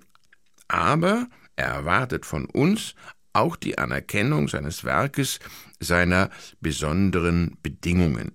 Ich meine, unsere Bemühung steht dafür. Notizbesuch in Ohlsdorf, Dienstag, 7. August 73. Ich kam eine halbe Stunde früher als vorgesehen. Mein Leihwagen ließ mich die Distanz Großgemein-Ohlsdorf rascher überbrücken. Er hörte den Wagen nicht in den Hof einfahren und war überrascht, als ich am Fenster klopfte. Soeben hatte er mein Bett gerichtet und hatte zwei Bügel in der Hand. Er sagte gleich zwei Dinge. Ich käme im entscheidenden Augenblick, jedoch sei er krank, habe 39 Fieber, sei angeschlagen und er sei erst jetzt aus dem Bett aufgestanden. Ich sagte ihm sofort, worin ich den entscheidenden Moment sehe. Das Zuckmeier-Stück wird mit Sicherheit nicht fertig für die Salzburger Festspiele 74 und ich nahm an, dass zur Debatte stünde, sein neues Stück zu den Festspielen des nächsten Jahres zu bringen. Genauso war es. Vom Stück selbst erzählte mir Bernhard sehr wenig. Es sei eine Komödie, ein Märchen nach der Art von Strawinskys Soldaten, mit drei männlichen Hauptfiguren, dabei ein Regisseur, der seine eigene Inszenierung spielt. Das Werk hätte sehr viele musikalische Elemente. Es müsste also von einem Regisseur inszeniert sein, der vom Musiktheater eine Ahnung hätte. Der Titel stünde fest, Kopfstück. Ich sagte sofort, dass ich diesen Titel nicht gut fände. Er war überrascht über meine spontane Reaktion. Seine Alternative Quintett schien mir freilich nicht besser. Was die Publikation betrifft, so hatte Bernhard auch hier wieder dezidierte Meinungen, wie er überhaupt. Er denkt nichts anderes als an sein Werk Tag und Nacht und dies ausschließlich. Er weiß genau, was er will und versucht dies durchzusetzen und seiner Umwelt seinen Willen aufzuzwingen. Nach dem Essen musste er sich wegen einer Schwäche hinlegen, er hätte Fieberzustände gehabt, und in solcher Exaltation sei ihm der Titel des Stückes eingefallen Macht der Gewohnheit. Es ist ein dauerndes Alles oder Nichts, es ist die Rücksichtslosigkeit selbst, wenn es um das Durchsetzen seiner Sache geht, und es ist eine höchste Sensibilisierung und Empfindlichkeit, wenn ihm etwas fehlt. Leicht erkältet wie er sei, wagte er es nicht, an die frische Luft zu gehen, mich schickte er in den Keller zum Most holen, kam aber dann doch mit, um nachzusehen, dass ich nicht allzu lange bliebe. Die Komödie Die Macht der Gewohnheit habe ich Ende Oktober soweit, dass ich mit dem Regisseur darüber reden kann. Ich sehe nur Peimann als den Besten. Muss ich einen Kompromiss machen, so wird das gut zu überlegen sein. Was Sie persönlich mit allen Mitteln verhindern sollten, ist, dass bevor ganz klar ist, dass Peimann den Salzburgern nicht tragbar ist, kein anderer Mann gebunden wird. Jeder dieser Regisseure ist für meinen Kopf nicht der Beste. Aber mit dem Salzburger Präsidenten Kaut will ich mich nicht wegen dieser Erkenntnis ein für allemal überwerfen. Mir geht es darum, in dieser Stadt noch einiges zu machen, auf den Kopf zu stellen, ganz einfach, da, wo ich her bin, als mein Kopf zu sein. Burgtheater, Schillertheater, Residenztheater habe ich heute aufgefordert, aus dem Sommerschlaf zu erwachen und sich der Frage nach ihrer jeweiligen Disposition zu stellen. Müde Vereine, das alles stumpfsinnige Kreaturen, in allen Intendantenzimmern. Mich graust ganz davor. Das Wichtigste ist eine optimale Jagdgesellschaft in Hamburg mit Klaus Peimann und Bruno Ganz. Und das Gleiche als ein erstes Prinzip in Salzburg im nächsten Jahr. Und einen vorzüglich ausgestatteten Roman im Frühjahr, den Sie aber erst später bekommen, weil ich ganz im Theater bin. Und weil mich die Kritiker überhaupt nicht und die berühmtesten am allerwenigsten interessieren. Über den weiteren Fortgang der Salzburger Sache werden wir uns hier laufend informieren. Ich möchte hier noch einmal der Ordnung halber gravierende Gesichtspunkte unseres Gespräches festhalten. Sie haben entschieden, dass der Roman Korrektur nicht in diesem Frühjahr, sondern erst Mitte August erscheinen soll. Ich sagte Ihnen unumwunden, dass ich diese Entscheidung für falsch halte und bin noch jetzt dieser Meinung. Aber ich konnte sie nicht umstimmen und muss deshalb also diesen Augusttermin akzeptieren. Ich bitte Sie um Ablieferung des Manuskriptes bis zum 15. März 74. Ein weiteres Verschieben ist dann nicht mehr möglich, weil sonst unsere ganze Finanzrechnung in Unordnung gerät. Das heißt, der große Saldo nicht abgedeckt sein kann, den wir bis zum 31.12.74 abdecken wollten. Was die Textausgabe für den Kulturer betrifft, so beansprucht hier Herr Schaffler vom Residenzverlag die Rechte. Er hat mir außerdem gesagt, Sie hätten ihm ein kleines Büchlein versprochen. Dieses Versprechen betrübt mich. Denn einmal haben Sie mir davon nichts gesagt und zum anderen ist es der Sinn unserer Zahlungen und vor allem der weiteren monatlichen Zahlungen, dass wir eine generelle Option auf all das ausüben, was Sie schreiben. Die Begegnung mit Ihnen war wiederum ungewöhnlich, einprägsam mit Untertönen der Freundschaft, des Vertrauens und des Misstrauens. Im Ganzen, meine ich, haben wir uns verstanden. Wenn dieser Brief nicht ganz in Dur gehalten ist, so nur deshalb, weil ich über Ihre falsche Entscheidung im Hinblick auf den Erscheinungstermin der Korrektur nicht hinwegkomme. 27.12.73 Während ich eine gute Musik höre, um sechs Uhr früh, denke ich, dass wir nicht voneinander zu trennen sind und etwas machen, was andere nicht machen können. Wir sollten nicht vergessen, dass es sich um einen Glücksfall handelt.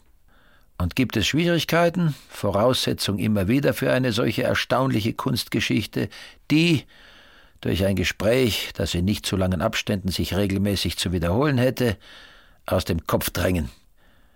Das Jahr geht zu Ende. Das ist ein Grund, diesen einen Brief zu schreiben. Ein paar Zeilen des Inhalts mit größter Aufmerksamkeit, mit allen Möglichkeiten, gehe ich gern mit Ihnen.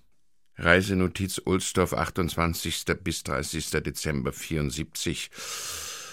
Ein Tag mit Thomas Bernhard. Ich war auf die Minute pünktlich im Vierkanthof. Bernhard war ungemein aufgeräumt und schenkte mir eine altchinesische Vase oder Kanne, die sehr gut zu unserem blauen chinesischen Teppich passt. Es ist ein sehr wertvolles Geschenk und sicherlich das erste, das Bernhard in dieser Größenordnung machte. Wir waren dann den ganzen Tag unterwegs. Er führte mich zu seinen Besitzungen. Wir gingen am Traunsee spazieren. Dann fuhren wir Richtung Südosten und wanderten auf den Bergen des Salzkammerguts. Das Manuskript Korrektur gibt er nicht heraus. Das hat entweder irrationale oder materialistische Gründe. Nächsten Tag war Bernhard krank. Bronchialkatar. Zwei Tage später ging er ins Spital, weil er eine Belastung seiner Lungen befürchtete. Ich bekam diesen Katar exakt vier Tage später. St. Veit im Pongau, Land Salzburg, 26.01.75. Lieber Siegfried Unselt, heute, genau vor zehn Jahren, bin ich von Bremen nach Frankfurt gereist und habe einen ziemlich schwer verkühlten Verleger in seiner Wohnung angetroffen und mit ihm über den Betrag von 40.000 Mark verhandelt, den er mir schließlich gegeben hat. Erinnern Sie sich? Dann bin ich nach Gießen gefahren, habe einen Vortrag gehalten und mit dem Geld habe ich Natal begründet. Mit den 40.000 und mit den 10.000 aus Bremen. Und es hat mir Glück gebracht. Heute erinnere ich Sie an unser beider Gespräch über hunderttausend, das wir rasch ansteigend auf den Berg in der Nähe des verträumten Kunsthistorikers und seiner Frau im Föhnsturm geführt haben, in jenem Föhnsturm, der unser beider Infekt ausgelöst hat wahrscheinlich. Und ich bitte Sie, mir die notwendigen hunderttausend so bald als möglich in die Hand zu geben. Ich habe Albträume von Zinsen und alles ist nicht notwendig. Es ist für keinen von uns ein Risiko, wenn Sie mir die hunderttausend zur Deckung meiner Bankschuld 16 Prozent Zinsen beispielsweise in Salzburg in meine Rocktasche stecken. Denken wir an die 40.000 nach Bremen. Das war eine Kühnheit des Verlegers damals. Wie heute ist es um Geld und Grippe gegangen. Ich selbst bin nach einer Lungenentzündung, die schwer, aber unter Kontrolle meines diensthabenden Bruders im Welser Spital durch viele Millionen von Penicillineinheiten erdrückt worden ist, auf drei Wochen in guter Luft im Hochgebirge, da, wo Frost geschrieben worden ist und in bester Verfassung. Ich arbeite an dem Lustspiel für Salzburg, dann mache ich Atzbach fertig und bin im März in Portugal. Ich hoffe sehr, wir treffen uns vor Mitte Februar in Salzburg. Allein weil wir in dieser Zeit absolut beide immun sind. Woher ist der Virus gekommen? Herzlich, Thomas B. Ich bin am Samstag, Sonnabend, den 1. März um 8.05 Uhr in der Früh auf dem Frankfurter Flugplatz und habe eine Stunde Zeit. Die Maschine nach Lissabon fliegt 9.25 Uhr ab. Das schreibe ich nur so genau, weil ich mich in dieser freien Stunde gern mit Ihnen unterhalten würde. Notiz 1. März 75. Der Monat begann wenig verheißungsvoll. Ich sollte Thomas Bernhard um 8.05 Uhr im Flughafen treffen. Freilich gab er nicht an, wo. So opferte ich ihm 200 Meter Schwimmen, schlich mich durch die Zollkontrolle und holte ihn am Gate ab, obschon sein Flugzeug zehn Minuten zu früh kam. Er war von seinem Bruder, dem Arzt, begleitet, der sehr nett ist. Bernhard war merkwürdig, nicht zu Späßen aufgelegt.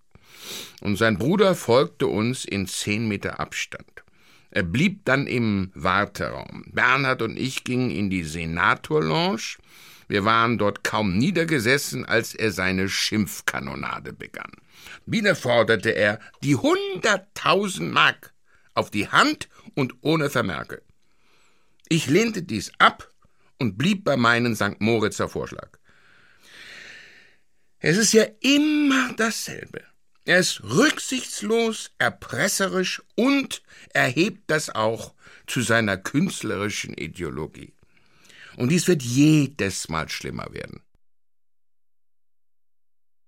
Lieber Herr Dr. Unselt, von Michel Demey, dem Übersetzer meiner Stücke ins Französische für Gallimard, der an der Sorbonne arbeitet, höre ich, dass mehrere gute Theater meine Stücke spielen wollen wenn Gallimard sie gedruckt hat. Gallimard sie druckt, wenn die Theater sie spielen. Und ich bitte Sie, sich persönlich mit Erval von Gallimard in dieser Sache ganz ausdrücklich in Verbindung zu setzen, damit etwas geschieht. Überhaupt gäbe es so viele Möglichkeiten, die nicht genützt werden, weil ich selbst nicht die Zeit habe, dafür etwas zu tun, weil ich tatsächlich ununterbrochen meine Geistesarbeit arbeiten muss was mir doch am wichtigsten scheint. Andererseits aber der Verlag, das ist tatsächlich ein Vorwurf. Alles laufen lässt und nichts läuft von selbst. Wem sage ich dieses alte Wort? Was die Korrektur betrifft, so versteht wahrscheinlich kein Mensch, was das ist. Die Leute machen sich auch nicht die geringste Mühe zu verstehen. Es ist keine Zeit für Mühe. Aber das hat mir auch schon gleichgültig zu sein aber noch nie habe ich die Fahnen in solchen wahnsinnig machenden, nervenaufreibenden Raten bekommen. Wie weit hat es der Verlag gebracht, dass er mir nicht das ganze Paket auf einmal schickt, wie bisher immer?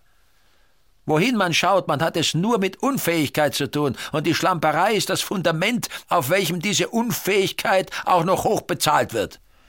Lieber Siegfried Unselt, bitte nehmen Sie diese Zeilen, wie sie sind, als eine Herausforderung und schreiben oder telegrafieren Sie mir, wo und wann wir uns innerhalb der kürzesten Zeit treffen können, hier bei mir oder in der nächsten Nähe.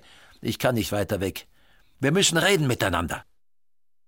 Auch ein Verleger ist ein Mensch. Auch er braucht seine Streicheleinheiten. Wenn er nur geprügelt wird, wie ein Hund geprügelt wird, dann kann er ja nur noch hündisch werden.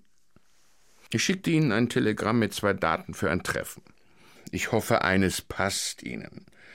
Zu diesem Treffen brächte ich dann das dritte Darlehensviertel mit. Ich verstehe nicht, dass Sie sich so aufregen, wenn Fehler vorkommen. Diese Dinge kann man bei einer zweiten Bindequote bereinigen, und dann ist die Sache ausgestanden. Man kann in einem großen Betrieb nicht alles selber machen, und Fehler kommen halt leider vor. Vollkommen ist niemand, nur Thomas Bernhard, wenn er schimpft.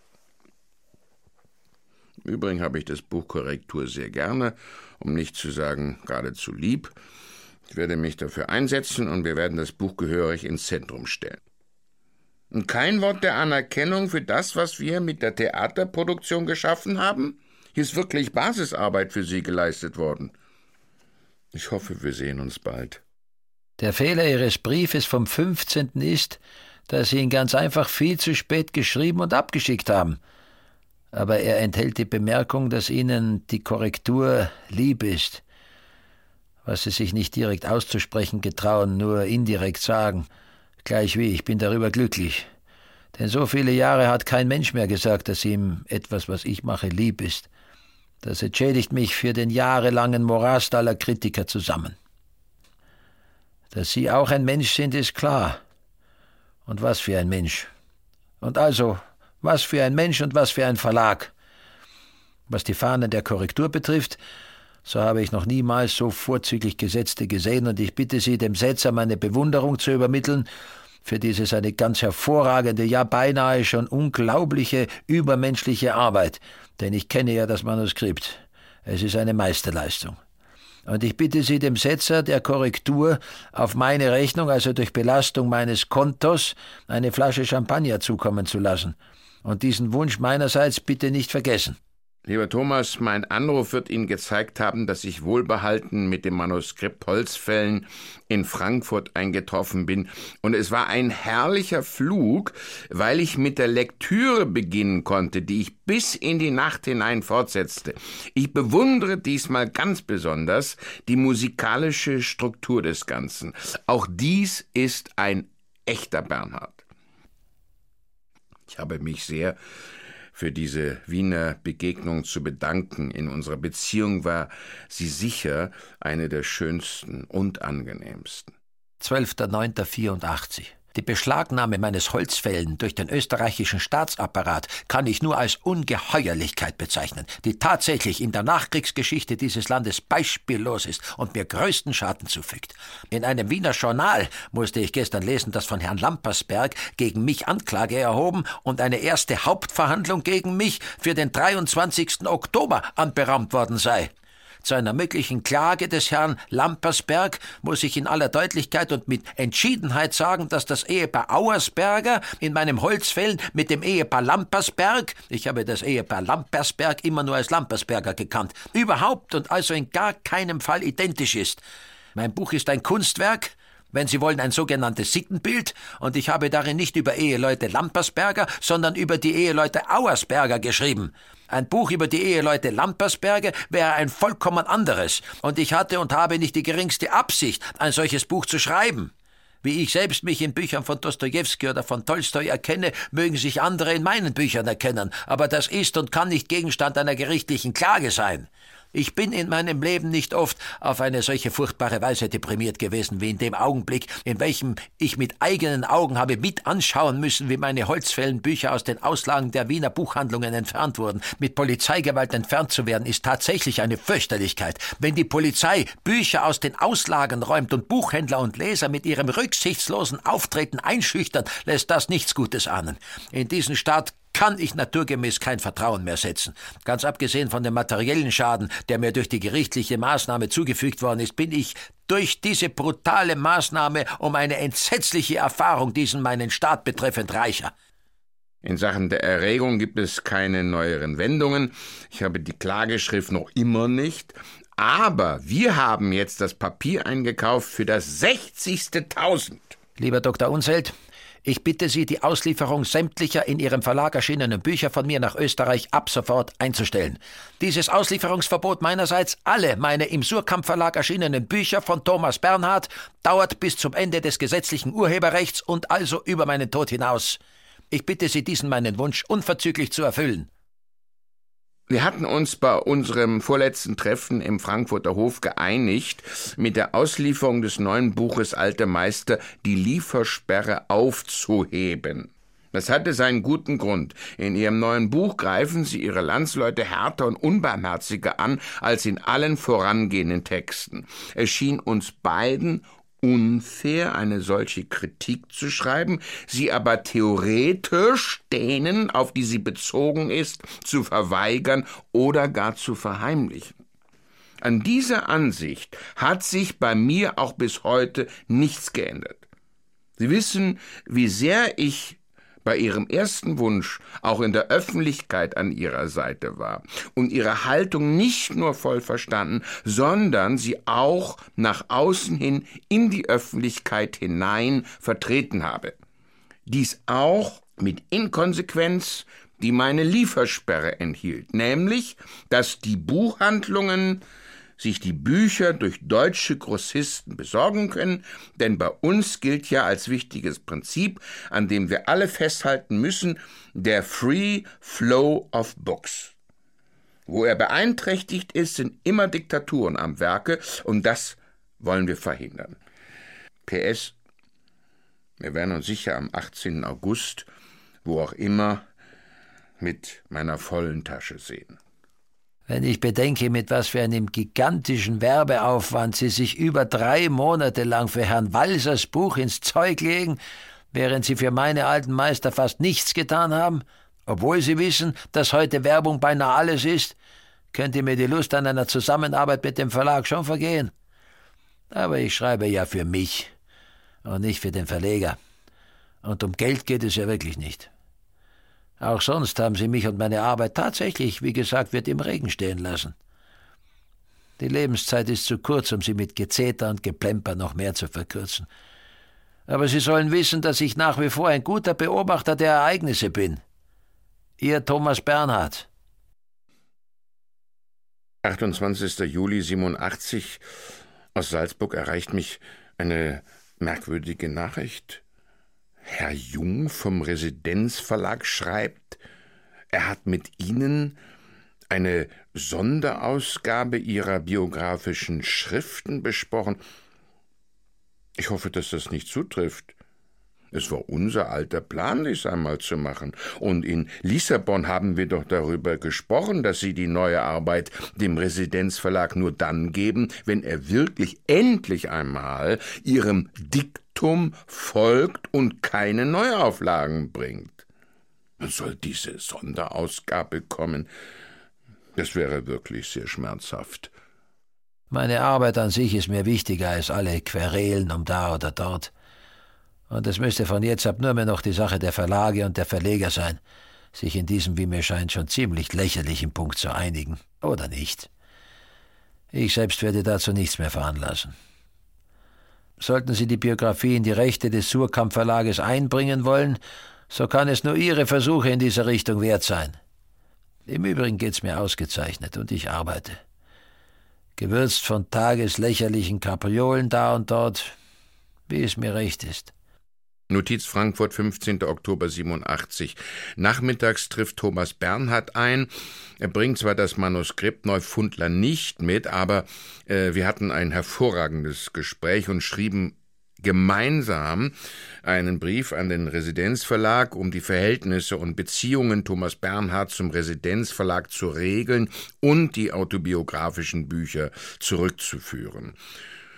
Herr Jung wird an diesem Brief zu knabbern haben. Guthaben von Thomas Bernhard 319.000 Mark. Welch eine Änderung, wenn man bedenkt, dass die Beziehung mit einem Darlehen von 40.000 Mark begann. Notiz Wien, 4. November 88, Uraufführung von Heldenplatz am Wiener Burgtheater Regie Klaus Beimann. Zwei Monate lang Skandal umwitterter Sturm, soll das Stück verboten werden? Soll Peimann Österreich verlassen? Schmutztiraden und Drohungen gegen Bernhard. Am Tage Demonstration, dann Gegendemonstration, schließlich gegen Gegendemonstrationen. Als in der theatralisch schwachen ersten Szene Anneliese Römer als Wirtschafterin Zittel auftrat, die erste kritische Bemerkung zu Wien und Österreich machte, da gab es eine Pfeiforgie wie wohl nie in der Burg. Die Pfeiforgie rief nun Beifall auf offener Szene hervor, und je höher die Pfeiforgie sich steigerte, umso mehr steigerte sich der Beifall zum Orkan, und im Duell des Protestes und der Zustimmung siegte besonders durch eine wohlkomponierte und vom Bühnenbildner Karl Ernst Hermann schön gestaltete zweite Szene, das Ganze zu einem Triumph für Bernhard und Peimann. Statt zweieinhalb Stunden dauerte das Ganze fast fünf Stunden. In der Pause große Diskussionen, am Schluss Diskussion, aber im Grunde genommen war alles erleichtert. Die Protestierenden wie die Sympathisanten. Am Schluss Ovationen für Schauspieler, für Peimann und für den zum ersten Mal und völlig überraschend auf die Bühne kommenden Thomas Bernhard. Es war auch für ihn ein bewegender Augenblick. Ein Schriftsteller wurde zum Repräsentant des Landes. Wien, 20.11.88. Was Heldenplatz betrifft, sind sämtliche Vorstellungen ausverkauft. Und die Abende verlaufen in aller Ruhe mit der größten Aufmerksamkeit des Publikums, das am Ende jedes Mal den größtmöglichen Beifall auf die Bühne schickt. Leider sind alle Kritiken Blödsinn, weil die Leute sich nie die Mühe machen, das Buch zu lesen. Sie schauen ja nicht einmal wirklich hinein. Aber das bin ich gewohnt. Die Zukunft wird gerade dieses Stück als ein ganz besonderes erkennen und mir in allen Punkten recht geben. Schon jetzt enthüllt sich sein Wahrheitsgehalt abendlich auf die schönste Weise, ganz abgesehen davon, dass es auch, was meine künstlerische Arbeit betrifft, seinem Erzeuger Freude macht. Ein Surkamp-Spruchbandinserat in den Zeitungen hätte ihm sicher auch nicht geschadet. Vor zwei Tagen war ich hier mit Herrn Jung vom Residenzverlag zusammen. Und ich bedauerte bei dieser Gelegenheit sehr, dass die Verleger sich offensichtlich nicht geeinigt haben meine biografischen Bücher betreffend. Ich selbst mische mich in die Angelegenheit, wie gesagt, nicht mehr ein. Jung sagte, Sie hätten ihm auf einen Brief, den er vor über einem Jahr an Sie abgeschickt habe, bis heute nicht geantwortet. 24. November 88. Lieber Herr Bernhard, ich habe gestern Ihren Brief vom 20. November erhalten. Für mich ist eine Schmerzensgrenze nicht nur erreicht, sie ist überschritten. Nach all dem, was in Jahrzehnten und insbesondere in den beiden letzten Jahren an Gemeinsamem war, desavouieren Sie mich, die Ihnen gewogenen und für Sie wirkenden Mitarbeiter, und Sie desavouieren den Verlag. Ich kann nicht mehr, Ihr Siegfried Unselt. Wenn Sie, wie Ihr Telegramm lautet, nicht mehr können, dann streichen Sie mich aus Ihrem Verlag und aus Ihrem Gedächtnis. Ich war sicher einer der unkompliziertesten Autoren, die Sie jemals gehabt haben. Ihr Sie sehr respektierender Thomas Bernhard.